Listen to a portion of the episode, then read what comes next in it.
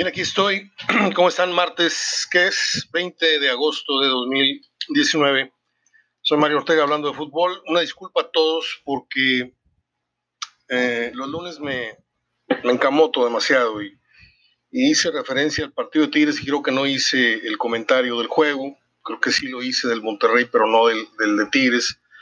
Y pues muchos están esperando que se hable de su equipo, no nada más el resultado. Y aquí voy de nuevo con lo que vi del Toluca Monterrey y del Tigres San Luis, eh, reiterando que no es intención darle más interés o, relevancia a un equipo o cargarle más la mano a uno y proteger al otro. Simplemente escuché la grabación y dije yo, caray, se me olvidó.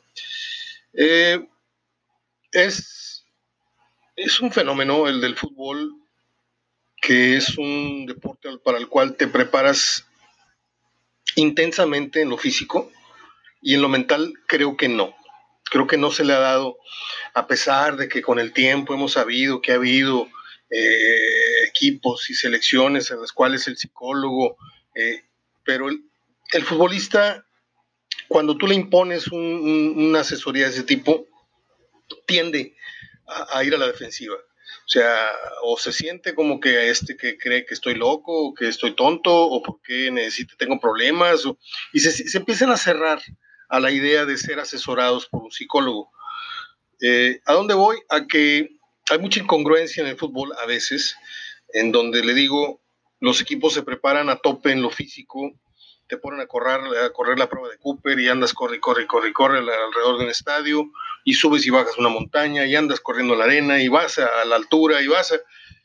Y en lo mental, un equipo se puede, no físicamente, se puede eh, eh, perder la sintonía mentalmente de una semana a otra fácilmente. ¿eh? Fácilmente. Esto es no por una programación del técnico, sino por el propio jugador que va viendo más adelante en el camino y dices tú, no, aquí sí le tengo que meter, acá no le tengo que meter mucho. Monterrey, eh, bueno, Monterrey ha ido metiendo el acelerador porque sabe que tuvo un mal, mal arranque y era, era casi obligado, era, era lógico que Monterrey iba a tener un repunte. No sé si este repunte lo lleve, lo lleve a, grandes cosas o, llegue a, a obtener su máximo nivel antes de tiempo, porque también está el truco del, torneo y, luego la liguilla. Si llegas a destiempo, si, tocas eh, el cielo de, tu nivel, el techo de tu nivel, a, muy temprana hora, a la hora que lo necesitas, que es justo en la liguilla, puede ser que no lo encuentres, puede ser que ya haya una saturación o no sé. Caso de Tigres, y para allá iba el ejemplo de, esta contrariedad entre el, esfuerzo físico y, el, cómo afloja la mente. Tigres juega en San Luis un partido muy flojo. Por las razones que ustedes me digan, porque la cancha estaba mala, porque el rival juega un fútbol muy rudimentario y a veces tiendes a caer en el mismo estilo porque eh, psicológicamente, mentalmente tú ves para abajo al rival y sabes que no estás enfrentando a uno de los grandes y acto seguido hay un cambio de switch, hay un cambio de chip y dices tú, vamos contra la América. Contra la América siempre es un partido, o de unos años a la fecha, es un partido a morir. Que no juega la América con 5 o 6 es problema de ellos. Yo hablo acá de, cómo eh, esta dualidad, esta bipolaridad, y no nada más de Tigres, eh, hablo de, casi todos los equipos, incluso la América podría salirse de la, de la regla, eh, pero también suele dar partidos malos a veces cuando visita. Y eso fue lo que vi en San Luis. Vi a un equipo, pues, muy canchero, que se confió, antes decía yo en el programa de anoche con Roberto Gadea, eh, cuando Tigres se ponía arriba y con un hombre más en la cancha, o, un hombre menos el, rival, era bien difícil que le sacaras el marcador, pero bien difícil. Y, el San Luis el, sábado, pues se armó de aquello que se necesita, de mucho, mucha enjundia, le pusieron eso y le saca el empate que a ellos les supo a gloria, porque San Luis recién ascendido, sacar un empate en casa a uno de los dos equipos más fuertes del torneo económicamente y a uno de los cuatro aspirantes al título, debe ser considerado un éxito, un, triunfo moral. Eh, y para Tigres, para Tigres se regresó le mandándose las uñas, como diciendo, pasa nada, hambre, queda mucho torneo por delante. Y es verdad, queda mucho torneo por delante, pero yo siempre he pensado que el torneo para Tigres, Monterrey, América es un torneo muy fácil de, de, hacerle un diagrama, una ruta. Tigres, América, Monterrey son equipos que tienen permitido perder a lo mucho tres, cuatro partidos en el torneo, entre sí, y tal vez agregando uno con Cruz Azul o uno con León, o quita usted Cruz Azul y pone León, no sé. Pero estos cuatro equipos que le acabo de mencionar deberían de tener por norma, debería estar casi casi escrito así pintado en la entrada del vestidor, no podemos perder más de tres partidos en la temporada, acaso cuatro. ¿Sí? Por, por, lo tanto, en el resto de los juegos deben de salir considerados favoritos amplia o por poco margen, pero favoritos. Y el partido contra San Luis se juega aquí, allá, en Matehuala, en, en Zacazonapan, en Atizapán, donde sea, Tigres y Monterrey deben de ganarle al San Luis, al San Luis Este, al San Luis de Neri Castillo, al San Luis de Carlos Muñoz, al San Luis de Tomás Boy, al Potos, a cualquier versión del San Luis, Tigres y Monterrey le tienen que ganar. ¿Sí? Perdóname si esto es petulancia, perdóname si, si me estoy aburguesando, igual que los jugadores, igual que los equipos locales, pero pues no estoy hablando de que somos mejores que el Toluca o que el América, no, no, ese sí ya es eh, hablar este, con ínfulas. No, yo estoy hablando de, que hay rangos. Yo sé que en el fútbol se tiene que jugar, en el box se tiene que, llevar a cabo la pelea, mientras no hay favorito eh, así muy, muy descarado. Pero empieza el primer round, empieza el partido y tienes que empezar, empezar a imponer condiciones. ¿Sí? ¿Se acuerda usted ahora que falleció eh, el Mantequilla Nápoles, un gran peleador cubano que, se hizo mexicano y que yo podría contar largas historias de él porque me tocó conocerlo, fue gran amigo de mi papá, pero gran amigo de mi papá, al igual que el señor Sulaimán, al igual que el Yoyo Guerra, que lo tenemos en vida todavía y con quien fui a, narrar dos peleas a Las Vegas, el, juez internacional con más peleas eh, jueceadas a nivel mundial. Él estuvo conmigo en dos peleas de Chávez en Las Vegas. Eh, entonces sabemos un poquito del tema, se lo digo modestia aparte, me tocó conocer a Mantequilla Nápoles eh, por medio de mi papá y pues lo admiraba mucho. Era el mejor peleador en su peso, creo que era welter, eh, de América Latina. No le estoy hablando de a nivel mundial. Y el día que se enfrentó con Monzón, desde antes, cuando se firmó la pelea, todos estábamos esperando lo peor. ¿Por qué?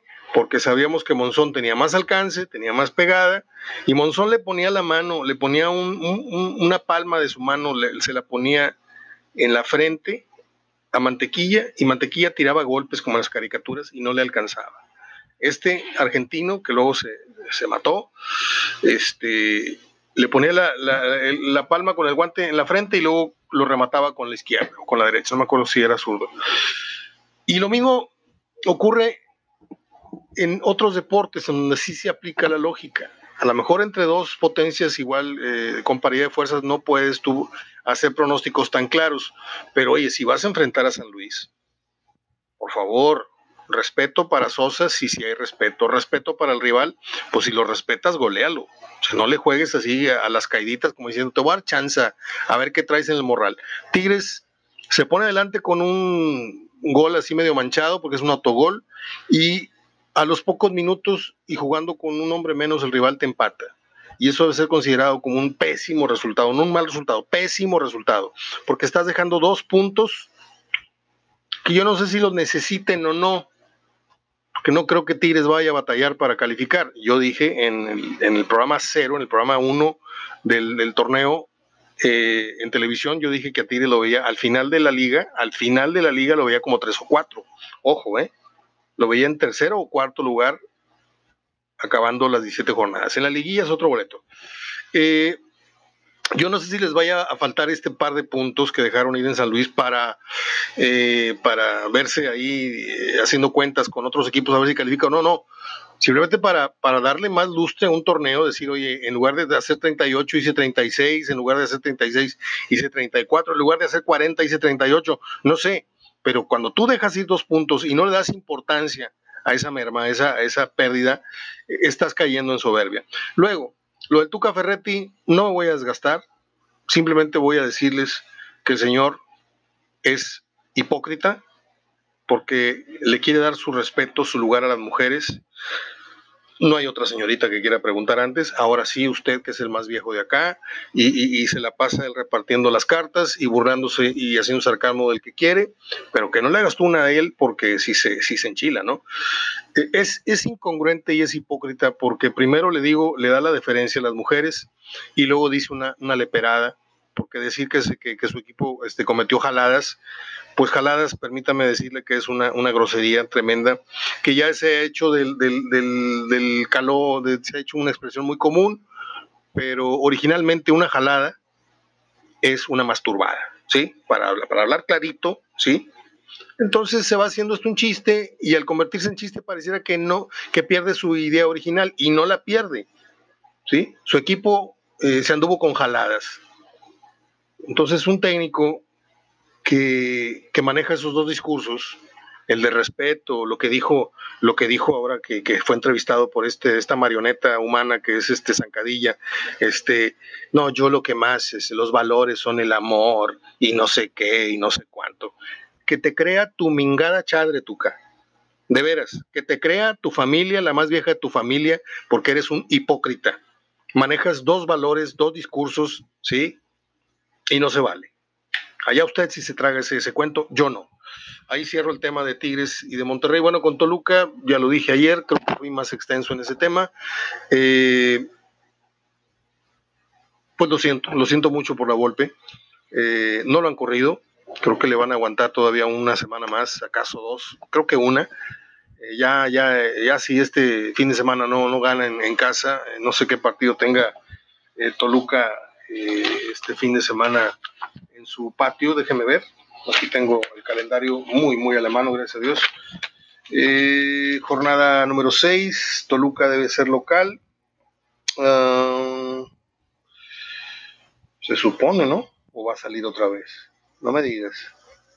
A ver, Veracruz, San Luis, Monarcas, Pumas, Santos, Monterrey son el viernes. Ah, Querétaro León, Pachuca Atlas, Cruz Azul Puebla, Tigres América el sábado, Toluca Tijuana. Híjole, no la tiene nada fácil. Eh, la Volpe, si no libra este escollo, creo que está dejando el puesto el próximo domingo. ¿Qué más les iba yo a contar? Que tenía yo preparado. Ah, bueno, el partido de hoy de Tigres con América. Van a ver cómo va a cambiar radicalmente. Aparte que el América no trae varias figuras entre que fueron vendidas, en que están lastimadas, entre que lo que sea, América le va a jugar a tope a, Tigres. En este partido de esta copa que no significa nada, que fue inventada hace, hace varios meses, Tigres y América no la tenían en el radar. Pero como esto ya se hizo un pique, como América no quiere que Tigres le siga eh, lesionando su prestigio y Tigres, si realmente quiere acercarse cada vez más al, sitio de los grandes, en el torneo que sea, valga tres cacahuates o no, le tiene que ganar al América. Porque a la hora que uno se va a los datos, a la historia, empiezas a hacer un conteo, dices tú, a ver, América le ganó esta final, esta final, le ganó esta otra, pero Tigre le ganó esta y esta y esta, y empiezas tú a discernir entre cuál fue más valioso o no, pero en términos generales, el tiro debería lucir parejo.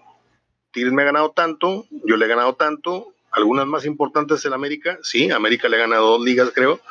Eh, Tigres le ganó primero, este, siendo un equipo Benjamín, le ganó la Copa en el 75, eh, bla, bla, bla. Entonces, yo creo que hoy Tigres debe de no cometer el error de pensar que porque juegan el sábado en la liga, o no deben enseñar todo, o no deben emplearse a fondo. América con los suplentes que juegue le va a jugar a tope y va a traer algunos este, titulares eh, desde el inicio, como Renato Ibarra, que es el mejor en su puesto en todo el fútbol mexicano.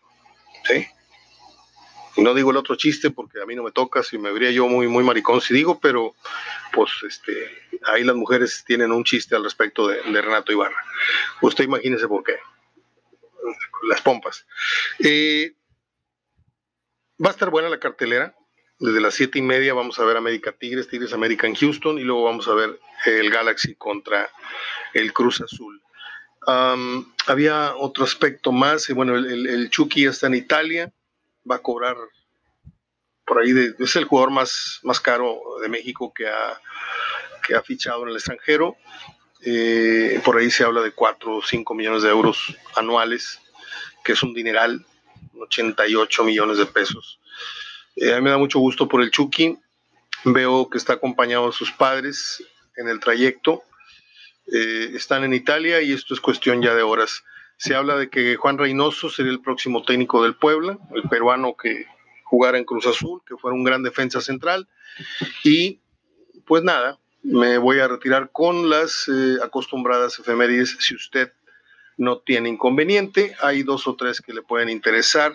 Un día como hoy nació el actor mexicano que yo cuando estaba muy chico ya lo admiraba demasiado, Carlos Ancira. Eh, trabajó como en, no sé, como en 300. Yo les escuché hoy, hoy por la mañana, anoche, en un programa de, de Radio Fórmula, Telefórmula, escuché que había hecho más de 300 horas de teatro, hizo poco cine, hizo 50, 60 películas de cine, y él murió en el 87 y es uno de los actores más recordados que más escuela dejó don Carlos Sancira, nacido un día como hoy, en 1929. En el 38 nació Jacqueline Andere. Híjole, ¿cuántos años tiene ya doña Jacqueline Andere? Pues tantos como 81, ¿no? 38 al 2008 son 70, al 2018 son 80, 81. Este, bueno, pues ahí está, una siempre guapa Jacqueline Andere, hoy celebrando 81 años. Un día como hoy nació el músico, intérprete, instrumentista Isaac Hayes, aquel famoso eh, por su tema de la banda sonora del programa y luego serie, serie y luego película Shaft, que hiciera garras más adelante.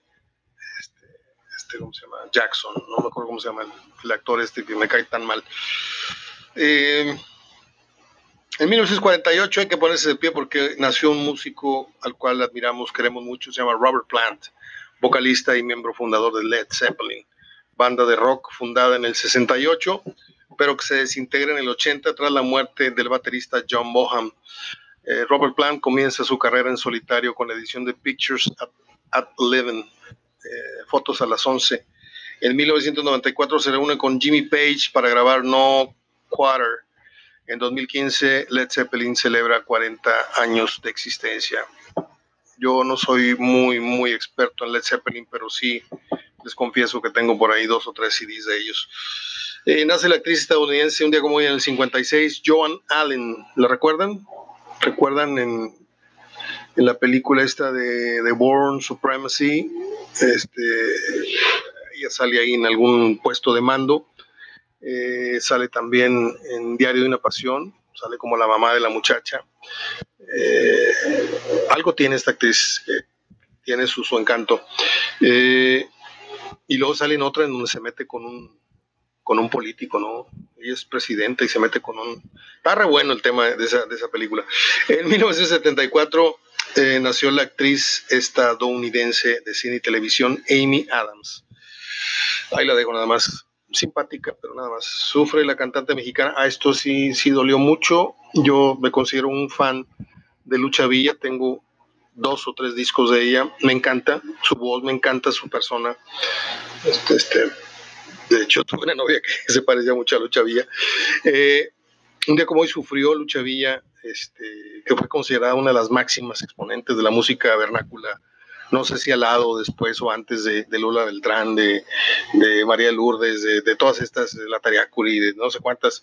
Este, pero ahí estaba en, en, el grupo de las más queridas y las más reconocidas a nivel mundial como representante de nuestra música, pues un día como hoy sufrió una encefalopatía hipóxita, hipócrita, no, hipóxica, y cayó en estado de coma al someterse a una liposucción.